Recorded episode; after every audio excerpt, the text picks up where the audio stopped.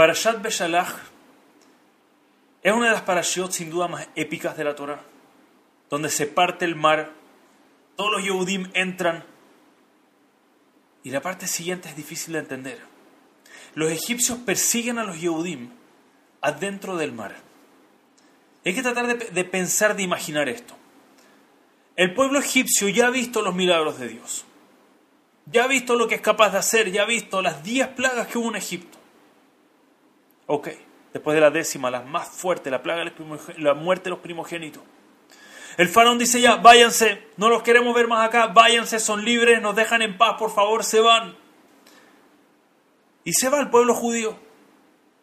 Y el faraón cambia de opinión. No, ¿sabes qué? Mala idea. No sé por qué hice eso, por qué los dejó ir, memoria a corto plazo, por qué dejé salir al pueblo judío. Vamos a perseguirlo. Y se va, listo para su venganza, ¿verdad? Listo para acabar con todos los golpes que le acaban de llegar, va a acabar con ellos. Y lo está persiguiendo. Y en el camino, por favor tratemos de imaginarnos esto. Está viendo el pueblo judío y delante de ellos el mar se parte en dos dos paredes de agua, tierra totalmente seca, vaya, Bashabe Hayam. Caminaron sobre tierra totalmente seca, entre medio de dos paredes dentro del mar. ¿Se puede imaginar los egipcios desde este lado? ¡Wow! ¿Qué hacemos ahora, verdad? Sobre todo si vamos a la Guimara, la Guimara nos dice que no fue una partidura, habían doce partiduras, en cada una estaba pasando otra tribu del pueblo judío. Doce partiduras delante de ellos, por favor tratemos de imaginarnos eso. ¿Y qué hacen los egipcios siguiente? ¡Ey! Vamos a perseguirlo dentro del mar. Suena como una mala idea, ¿verdad? Suena como, mira, la, trampa está muy clara. O sea, te, metes ahí adentro, te la estás buscando. Y el faraón suena como alguien inteligente. Fue, de nuevo, faraón de todo Egipto.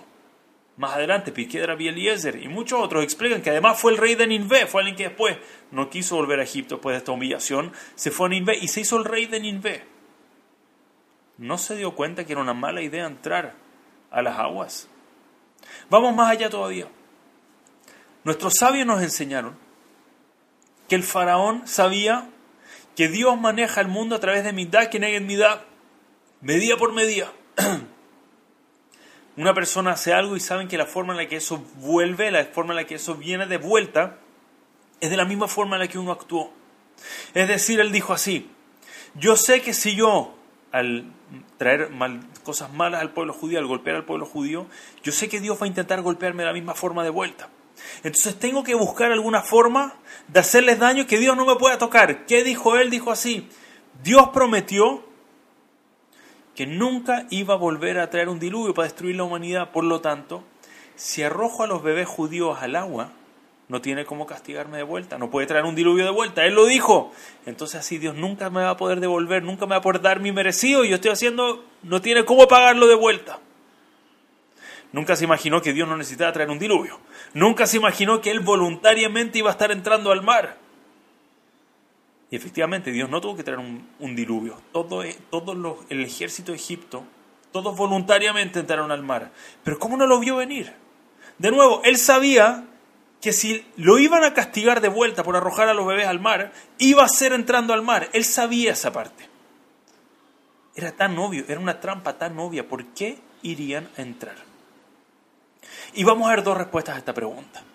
La verdad es que las dos fuertes y las dos con una enseñanza, pero para la vida tan importante. Primera respuesta. Dice el Nefesh algo que suena también como una pregunta muy evidente hasta que no lo vi en el Nefesh la verdad es que no se me vino a la mente, pero es muy obvio.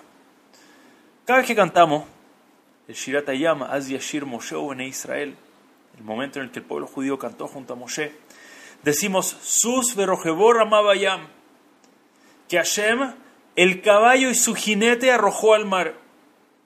El caballo y su jinete, así, así, desde esa perspectiva lo vemos. Es decir, podemos querer mucho a los animales, pero entendemos que un animal no es una persona. Entonces tratemos de imaginarnos un titular en el periódico donde dice, triste noticia al día de hoy, ha muerto, no sé, el caballo Jack. Y además del caballo Jack, imagínense, abajo el titular murió el caballo Jack, ahogado. Y abajo dice, y también, lamentamos anunciar, que también murió el jinete junto al caballo Jack. Lo veríamos, no, así no funciona, es el inverso, ¿verdad? La tragedia grande es que murió el jinete. El jinete es una persona, un ser humano, murió una tragedia terrible, una familia. Y además de eso murió el caballo Jack, pero primero el jinete. Imagínense cómo se ofendería a la familia si verían algo así. ¿Cómo puede ser que la Torah entiendo Mitzrayim, ok, se portaron terrible, pero son seres humanos, creados Betzelem Elohim con la imagen y semejanza de Hashem? ¿Cómo puede ser que la Torah dice que se ahogó el caballo junto a su jinete, sus berojebó? Y dice el Efeshahaim algo impresionante. Explica que en este momento en el que se abrió el mar, ocurrió algo que es una metáfora a cómo funcionamos nosotros con nuestra alma. ¿Qué ocurrió? Los caballos llevaban tanto tiempo entrenados a perseguir al pueblo judío. El jinete estaba arriba. Y en el momento en el que se abrió el mar, el jinete perdió el mérito de poder controlar su caballo y su caballo controló al jinete. Empezó el caballo a correr a toda velocidad dentro del mar. Y todos los jinetes empezaron a intentar frenar sus caballos, pero no fueron capaces. El caballo estaba al mando. El caballo entró al mar junto a su jinete y el caballo se ahogó en el mar junto a su jinete. El jinete perdió la capacidad de dominar a su propio caballo. Y dice el Nefesh por favor miren qué profundo esto, una lección para la vida. Nosotros tenemos una lucha constante, un choque, una tensión entre nuestro cuerpo y nuestra alma.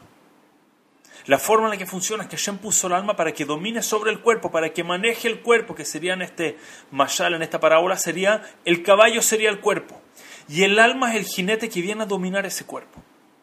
Entonces constantemente vemos esto. Por un lado quiero placer físico, pero por otro lado quiero ser una buena persona, quiero ser lo correcto, quiero preocuparme de los demás. Y entiendo que es contradictorio darse de acá, darle algo mío al otro, físicamente no tiene sentido, porque con eso podría comprar algo que me da placer pero mi alma maneja el cuerpo, por lo tanto dice, saca la mano, saca la billetera, saca el billete y dáselo a la persona que necesita o la institución que necesita. El alma vino a dominar el cuerpo, pero Dios no lo quiera. Cuando constantemente nos preocupamos únicamente del cuerpo, todo empieza a tratarse de placer físico, todo se trata de mí, nada se trata del otro, nada se trata de ayudar, constantemente estamos enfocados en nosotros mismos el alma pierde la capacidad de dominar el cuerpo. Y el cuerpo va a un lugar donde el alma sabe que no debería ir. Eso es un lugar malo, no vayas para allá. Intenta frenarlo, pero el cuerpo está en el manejo, dominando el alma. Y a cierto nivel, esta lucha la tenemos todos nosotros. Entre más nos preocupamos del cuerpo en lugar del alma, porque hay veces que realmente vemos esa contradicción. Algo que es bueno para el cuerpo y es malo para el alma, y lo vemos y lo sabemos entre más nos enfocamos en el cuerpo, más pierde el alma el dominio.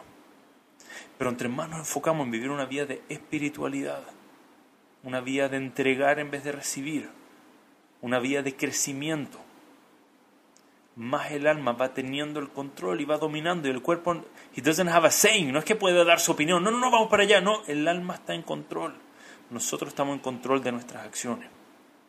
Cuán importante es que siempre nos enfoquemos en alimentar nuestra alma con mitzvot, con contenido, con estudio, con una conexión con Hashem, rezando y conectándonos con nuestro Creador, para que el alma esté en dominio del cuerpo. Y esto es lo que pasó acá. El caballo, el caballo tomó el dominio, el jinete no tenía opinión ni siquiera, el caballo tomó, perdió el mérito el jinete controlar su caballo del nivel físico que estaba Egipto. Y el caballo llevó a los jinetes adentro del mar. Sus verojebó, Ramabayam. El jinete junto a su caballo fueron arrojados al mar.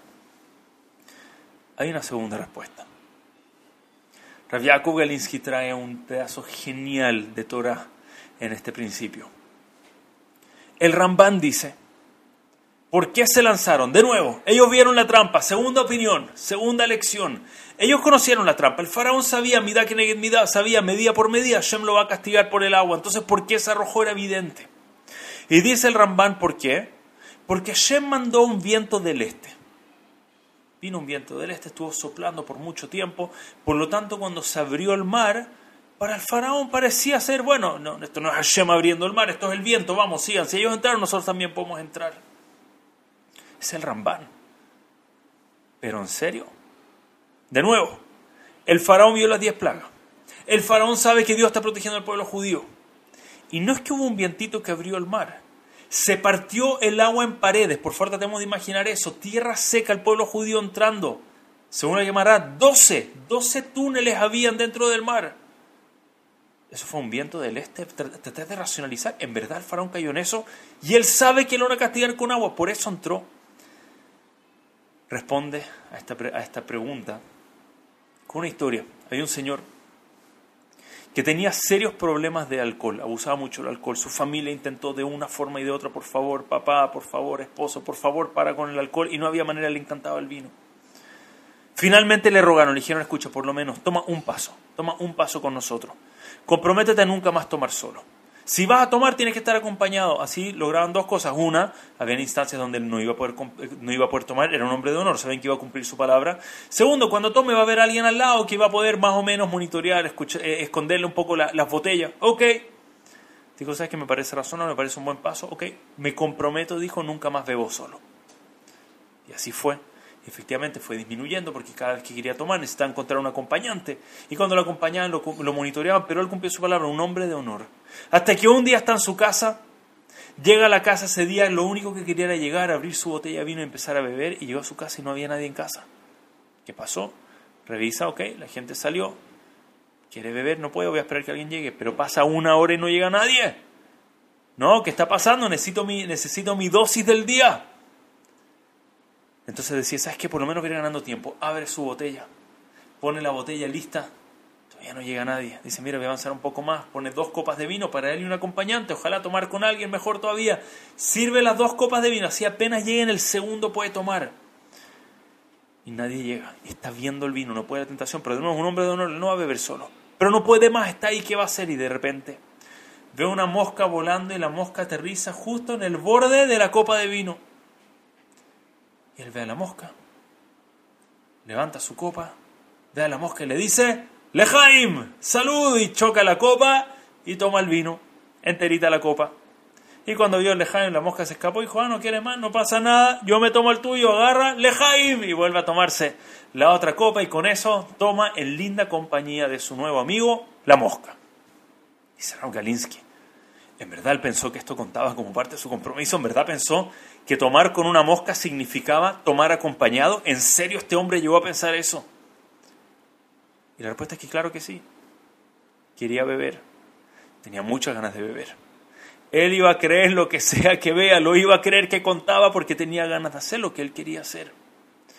Y lo mismo pasó con el faraón. En verdad pensó que fue un viento del este y que el mar se abrió solo. La verdad es que el faraón tenía rabia.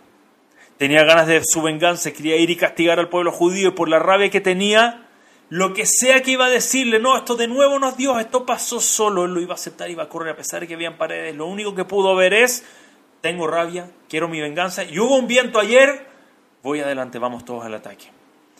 Y vemos lo poderoso que es el enojo. Vemos dos cosas claramente. Vemos, número uno, cuánto tenemos que tener el cuidado de engañarnos a nosotros mismos. A veces solo vemos lo que queremos. Pero veamos lo potente que es el enojo. El faraón sabía, Dios lo iba a castigar, medida que medida por medida, sabía que el castigo era el agua y voluntariamente corrió dentro del agua porque estaba enojado, porque quería su venganza. Cuán cuidadosos tenemos que ser con nuestro enojo. En una ocasión, Rabbi Israel Salanter, y con esto cerramos, Rabbi Israel Salanter comentó, llegó alguien con Rabbi Israel Salanter y lo vio que estaba muy agitado, estaba muy mal ese día. Le dijo, ¿qué pasa? ¿Te veo afectado? Y le dice, la verdad es que hoy viene un grupo. Y empezaron a hablarme de algo, querían hacer una modificación en la comunidad y era todo, todo era para mal. Y yo traté de explicarles y la verdad es que tuvimos varios choques y, y no puedo evitarlo, perdí el control, le dice. Me enojé y me enojé mucho y perdí el control, le dice. Le dice, no te puedo creer, ya se podía imaginar el periódico el día siguiente. Rabbi Israel Salante, el gran tzaddik, pilar de la generación, pierde el control, le grita a la gente, le dice, ¿qué les dijiste? Le dije, no, nada, les hablé normal, les hablé con decencia, les hablé tranquilo. Ellos ni se dieron cuenta, dice. Dice, pero si no se dieron cuenta, entonces ¿qué importa? Dice, ¿cómo qué importa? Me enojé, dice. Tú sabes el daño que nos hace enojo, la forma de perder el control, la forma en la que, de nuevo, si hay un jinete que maneja el cuerpo, el jinete es arrojado totalmente fuera del caballo el momento en el que estamos enojados. Ahí no somos capaces de ver con claridad. Dice, incluso me enojé, a pesar de que pareciera que no hice daño. El daño del enojo es tremendo y no puedo evitar, estoy temblando, estoy afectado, porque sé que hoy me enojé. Es verdad, tal vez para nosotros son niveles que ni entendemos. Así, una vez enojarse y ni mostrarlo como algo grande. Pero somos capaces de ver el daño del enojo. El faraón voluntariamente corre dentro del mar cuántas veces saltamos y decimos cosas y nos metemos en situaciones que sabemos que nos van a hacer daño a nosotros, a nuestra familia, a nuestros hijos, a nuestras parejas, pero estamos enojados. Y en ese momento vemos lo que, lo que hay adelante, lo que necesitamos ver. Siempre que podamos dominar nuestro enojo, que siempre seamos cuidadosos, que siempre podamos ver con claridad y que siempre el jinete esté en dominio del caballo, que siempre nuestra alma esté guiando nuestro cuerpo para siempre hacer lo que es mejor. Muchas gracias. Shabbat Shalom Umeborach.